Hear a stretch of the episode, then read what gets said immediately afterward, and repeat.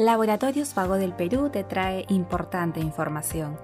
Esta vez hablaremos de Síndrome del corazón roto, a cargo del doctor Percy Limachi, médico general.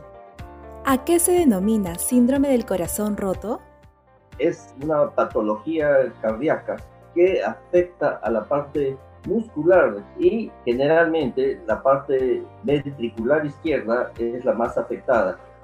Esta enfermedad en sí no es tan frecuente, pero sí adopta las características muy similares a lo que se produce en un infarto agudo de miocardio. ¿Qué síntomas presenta el síndrome de corazón roto?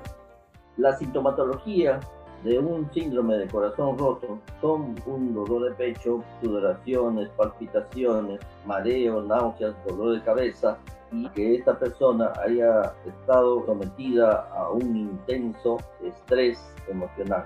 Eso es lo que caracteriza a lo que es el síndrome de corazón roto. ¿Cuál es el pronóstico para un paciente con síndrome de corazón roto?